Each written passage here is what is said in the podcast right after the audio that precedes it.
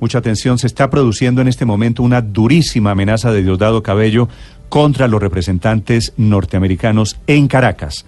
Cabello dice que como no se quieren ir, de pronto se pueden quedar sin luz o sin gas en la sede diplomática. Santiago Martínez, desde Venezuela.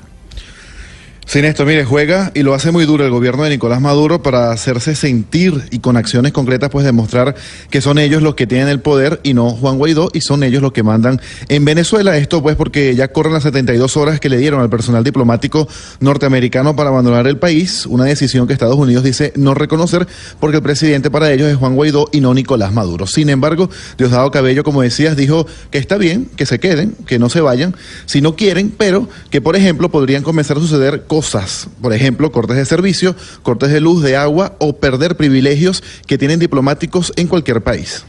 Nuestro presidente Nicolás Maduro firmó un decreto expulsando y rompiendo relaciones con Estados Unidos. Ellos dicen que no se van porque ellos no reconocen a Nicolás. Está bien, quédense ahí. A lo mejor se va la luz en ese sector, no llega el gas, tanto problema que hay en este país, ¿verdad?